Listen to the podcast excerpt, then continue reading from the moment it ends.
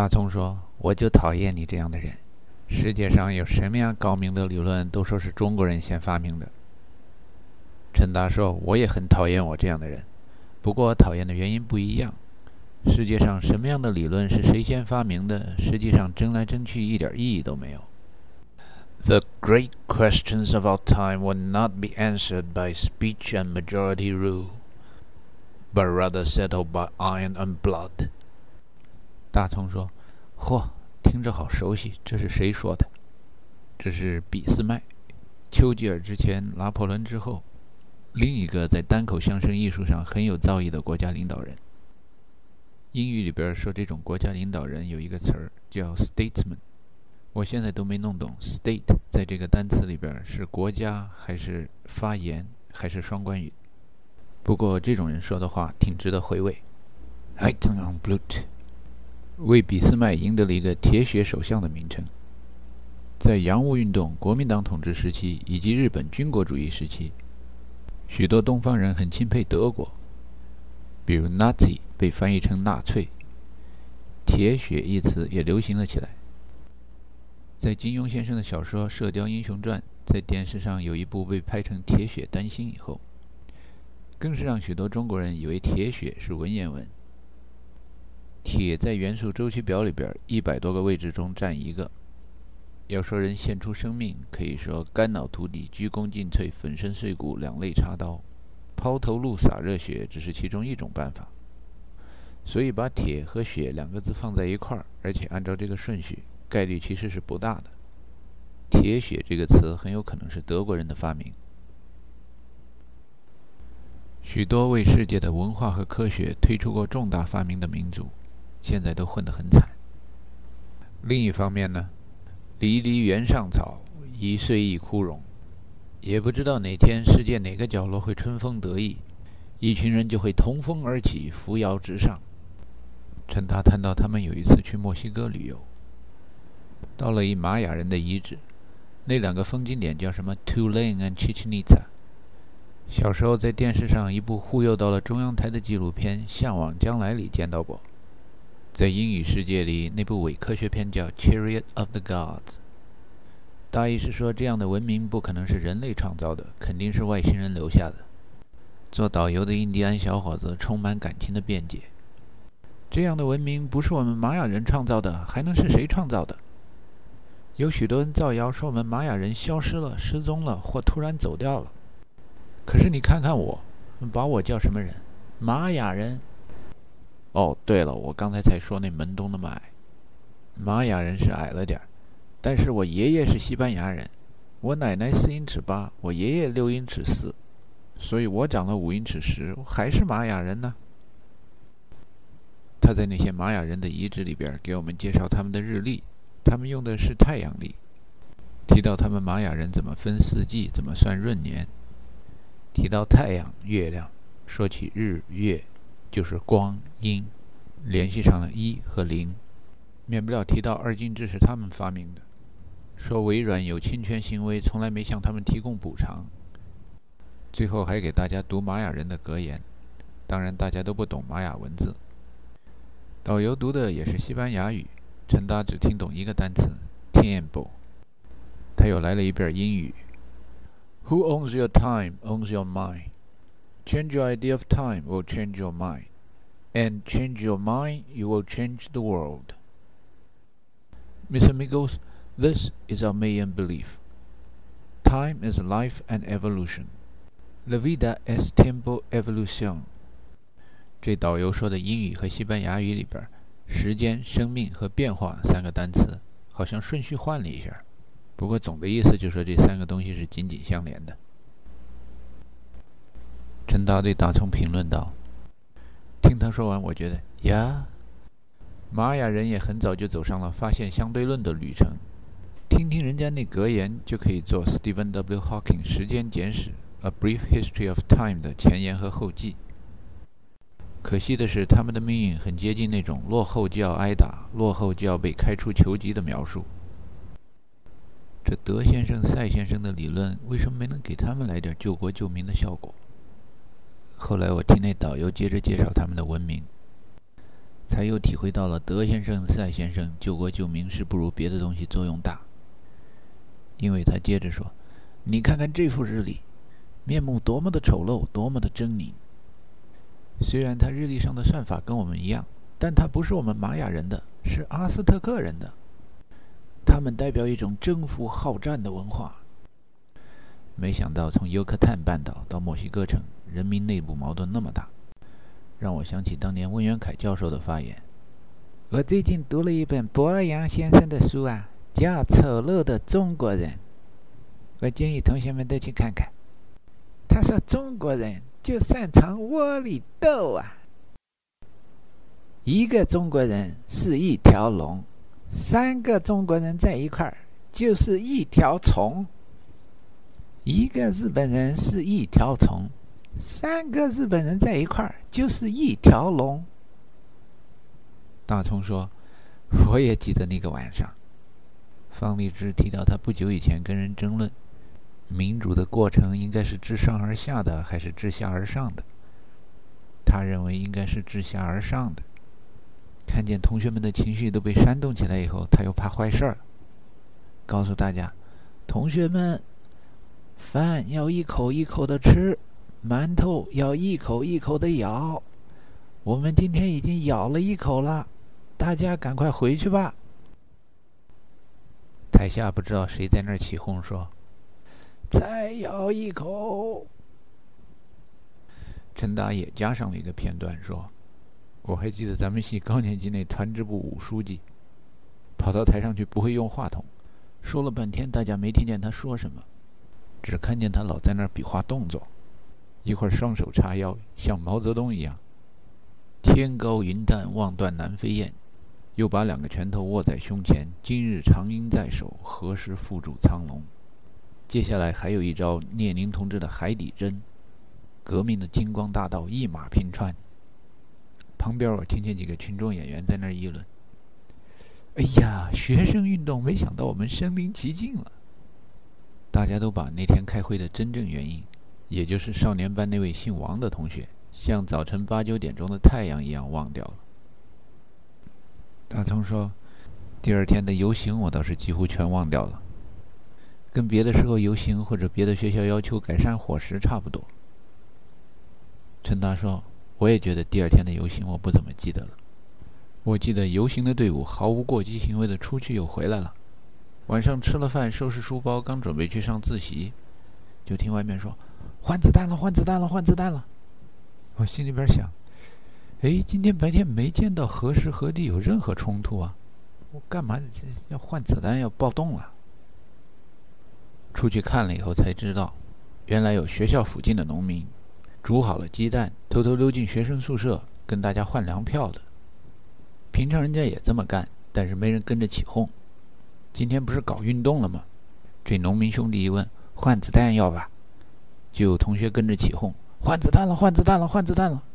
这一传十，十传百，校园里一片换子弹的声音，把本来规模不怎么大的一学生运动，从地方一直闹到了中央。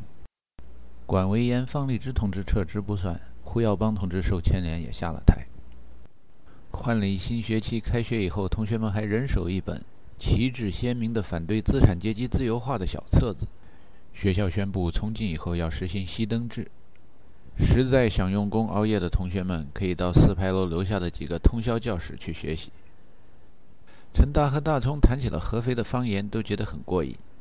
除了换鸡蛋，变成了换子弹。还有同学们坐火车，总能听见有人在卖麸了子勺子。有合肥的同学会练一顺口溜：从肥东到肥市，领了两只老母子，拿到河里死一死。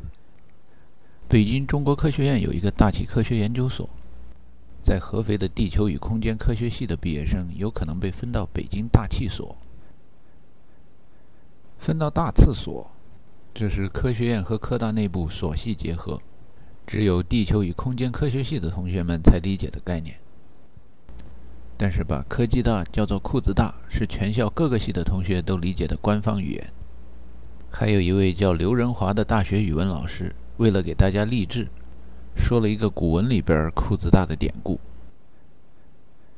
刘老师教大学语文的方法比较特别，他认为高中的语文老师应该把该教过的文言文、古汉字都给同学们讲过了，所以他讲课文的时候，不太花时间解释古文的字面意思，喜欢谈文章的背景、历史知识和哲学思想。说完了，叫同学们自己去读课文，他就算完事儿了。说到《诗经》里边有一首诗叫《采薇》，那背景是边关的士兵想念家乡。其中有一词叫“闲云”，说的是中国北方一少数民族，也叫西戎。不管是“闲云”还是“西戎”两个字，把它连起来读快一点，很快就成了“凶”。文学的背景好像老是战争与和平、国土和家庭。春秋无义战，战国就更不用说了。《离骚》《天问》《屈原》，胡服骑射，亡秦者胡。把“胡”和“凶”两个字加在一块儿，说快一点，再连读，就变成了“汉”。这个读音后来出现在了欧洲历史里边，一直到第一次世界大战的时候，双方对交战的对方进行妖魔化宣传，德国一方就被西欧人称作 “the Huns”。丘吉尔在二战时也用过这个词。秦汉完了就是三国，中国又打得不可开交。三国的小说发行量很好，销售额很高。但是三国时期的人民生活是苦不堪言的。刘老师说到这段历史背景以后，分给大家读的课文是“白骨露于野，千里无鸡鸣”。连年战乱以后，文学作品会是什么样子呢？文人们大量酗酒，于是产生了酒派文学。刘老师提到酒派文学，说的兴起，顺便谈起了喝酒的要义，是要喝到刚感觉离开这个世界，但是又能深深地感受这个世界的时候。到这个量就该适可而止了。喝多了，喝到传说中的烂醉如泥，还能写出好文章，你信吗？就像孔夫子说：“好文章要乐而不淫。”喝酒也必须适量，应该乐而不淫。说完以后，刘老师听见教室里有的同学有一点异常的笑声，看着讲台下不稳定的、有着玻璃二象性的一百多罐装得满满的青春期荷尔蒙。刘老师决定给他们的不健康思想当头一棒，于是，在黑板上写了一个“淫”字，说“淫”在古汉语里并不代表今天那种黄色下流的意思，超过适量、过多为淫。淫雨霏霏，就说雨水太多了。任何好的东西太多了，都可称为淫。食物是不是好东西？水是不是好东西？太少了，人要饿死、渴死。但是太多了，人会撑死。再好的文章，再好的词语，适量就好。过了量，太多为淫。什么为适量？就是中庸。多少的概念总是相对的。刘老师接着介绍九派文学的代表人物阮籍、嵇康。按名气排下来，再下一位叫刘伶。传说有一天，这位刘老爷子喝得过多了，写不出好文章来了。赤身裸体躺在家里就睡着了，被邻居看见了。那邻居好心说：“你怎么光着身子睡觉？让人看见了多么不雅。”刘老爷子说：“看问题是相对的，相对于天地来说，再大的一栋房子也是贴身的裤衩。”然后问邻居说：“你怎么跑到我裤子里来了？还说我有伤大雅？”刘老爷子这种豪放不羁、包容天下的思维。让刚接受现代相对论教育的同学们感觉到胜读十年书。以前只听说过天是房，地是床，野菜野果当干粮，红军战斗在高山上。这继承革命传统、红砖并进、李氏交融的裤子大精神，经刘老师这么一解释，大家以后说起自己是裤子大的一员，感到骄傲，有了内涵。哥俩回忆完了裤子大的思想内涵以后。陈达觉得对合肥的人文山水怀念之情还表达的不够，问起大葱：“你还记得同学们中谣传为什么科大的校址要在合肥吗？”大葱说：“据说是林彪为了建设三线，跟苏联翻脸以后，深挖洞广积粮，挖了个洞把科大放到合肥去了。粉碎四人帮以后，有老师提出要搬回北京，邓小平同志说：‘就留在安徽搞建设吧。’”然后科大就永远扎根合肥了。陈达说：“我有另一种解释，也是跟合肥话有关的。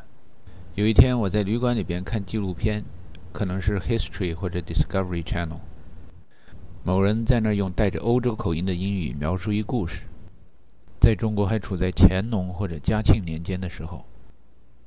在欧洲的中原地区，德国有一地理工作者问一天文工作者：“现在德国最杰出的数学家是谁呀？”那天文工作者说：“Faf。”这位地理学家一听不乐意了：“你怎么能这么回答呢？法福要是德国最杰出的数学家的话，你把高斯排在什么位置？”这位天文学家回答道：“Gauss belongs to the world。”大葱听了这话以后，顿了一下。然后笑得把眼前的咖啡给轴翻了。因为合肥是那么一座城市，在大街上随便找一人问：“世界上最伟大的数学家是谁？”对方很有可能回答：“你搞什么搞？搞死你！”除了合肥以外，世界上别的城市就不那么容易找到这样的标准答案了。无论离合肥多远，同学们对“搞死”这个词熟悉到烧成了灰也能认识它骨头的程度。兄弟俩收拾了洒在桌面上的咖啡以后，一边往外走，一边说：“合肥人民应该申请搞死为合肥的世界文化遗产。”真没想到，合肥是那么一个得天独厚的、适合科学发展的环境。陈达说：“合肥人民的教育和后来我们洋插队受的教育都是一样的，不管是谁先发现的，还是谁的文化遗产，都像电视剧《水浒》里边说的那样，说走咱就走啊。”你有我有全都有啊！所有灿烂的文明和搞死一样，是属于全世界的。先进的思想和对自然规律的新解释，是文章本天成，妙手偶得之。世上大家都有一点贪天之功据为己有的倾向。至于谁真能在上帝和人民面前领功请赏，混口饭吃，谋条活路，好像有个阿拉伯人说过：决定某个文明是否兴起，在什么时候兴起。最重要的因素是阿萨比亚。大葱说：“什什么阿拉伯人？啥啥比亚？”陈达说：“这位爷叫 Ibn h a d u n 在中国现在还不知名。我把它翻译成野本好动。据说他小时候爱搬家，在南欧北非搬了好几次，最后晚年住在埃及。他写了一本书叫《穆卡迪玛》。”大概可以翻译为历史概述。他所说的那种风水轮流转，三十年河东，三十年河西，决定一个文明崛起或衰落的决定性因素叫阿萨比亚，好像也没见到很多中国学者提这个。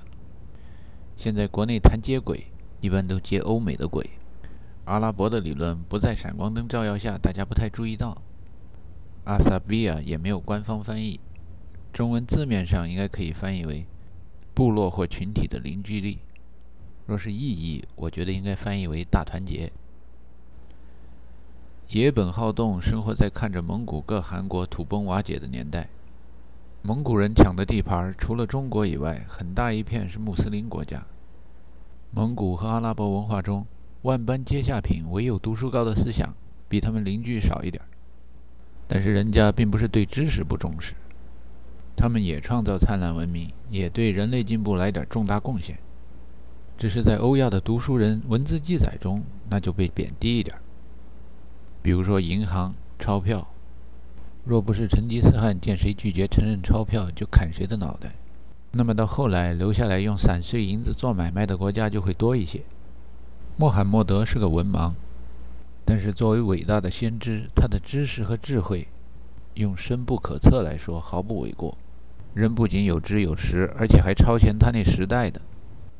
大葱眼睛微微睁大了一点，说：“穆罕默德是文盲，他没写过任何经文。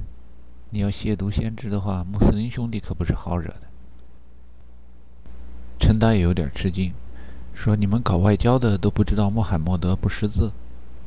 你们受外交培训都学些什么？”大葱说。我们学习外交，学习侨务，没人提穆罕默德识字不识字。陈达说，《可兰经》英语里边说 “Koran”，阿拉伯语里边是背诵的意思。经文最初不是写的，是背诵的。穆罕默德去世以后，才有人收集整理出来。穆罕默德在他的光辉战例之一——胡代比亚斗争结束的时候，不知道他的名字写在了停战条约中哪个位置。当签字的对方提出要把真主的信使穆罕默德前面几个字划掉的时候，穆罕默德同意了，叫起草文件的阿里把那几个字划掉。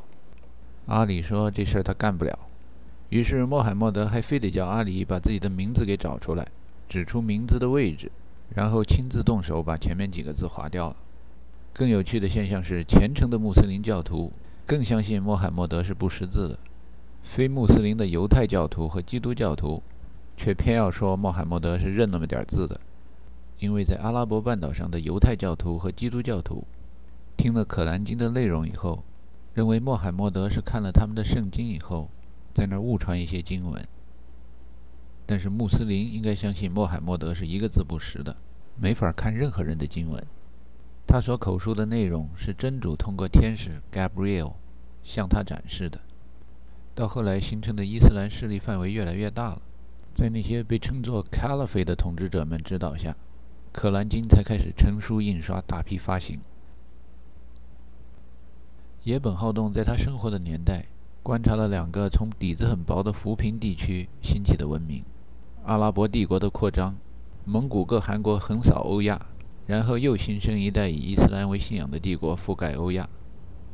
野本好动认为，穷的地区和族群生长着生命力很强的阿萨比亚，为了吃饱饭、填饱肚子，用闽南话说就会四处去打拼，也就是四处去打拼。但是慢慢的富了、有钱了，那就开始烧钱、贪污腐化，像博洋先生描写的那种窝里斗就来了。斗完了以后呢，阿萨比亚就跑到周边的穷邻居那儿去了。穷邻居在下一轮的竞争中就该得胜了，然后穷邻居下一轮又富了，又开始烧钱，此种循环周而复始。野本好动想表达的中心思想就是：饱汉子不知饿汉子饥，饿汉子不知道饱汉子减肥的艰辛。花花世界不贪不腐，社会上大部分都做不到，而且水涨船高，大家都贪腐了，也指着别人贪，没意识到自己拿了。要留住阿萨比亚，关键是看人吃饱了饭以后干什么。吃饱以后干点正事儿，一个国家和民族的前途就有希望。吃饱了以后撑，完了。野本好动分析的蒙古和阿拉伯半岛自然条件都很差，以前阿拉伯半岛也没发现石油，发现了大家也不知道怎么用。所以按照野本好动的理论，谁掌握着先进的理论？或者谁居住在上帝赐福的地区，雨水充足，自然资源丰富，都不能保证一个国家繁荣富强，因为太富的国家会烧掉大团结，而不那么富裕的国家，人们不管是教育、文化事业还是工农业生产，都是为了挣回那么几个大团结。大葱说：“你不说我都忘了，我们刚毕业的那会儿，一个月真的就只分到几张大团结。”陈达说。可不是嘛？野本好动描写的那出戏，在今天也还在上演。瞧你们八十年代的新一辈，拿着大团结把中国建设得多快！可惜啊，最近我回国很少见到大团结了。出国的时候，夹在新英汉字典里边有一张没用完的，我一提起来，家里边人就给我说：“留着留着，以后指不定值多少钱呢。”大团结够用的日子真的很短，很可能自己都不知道就溜过去了。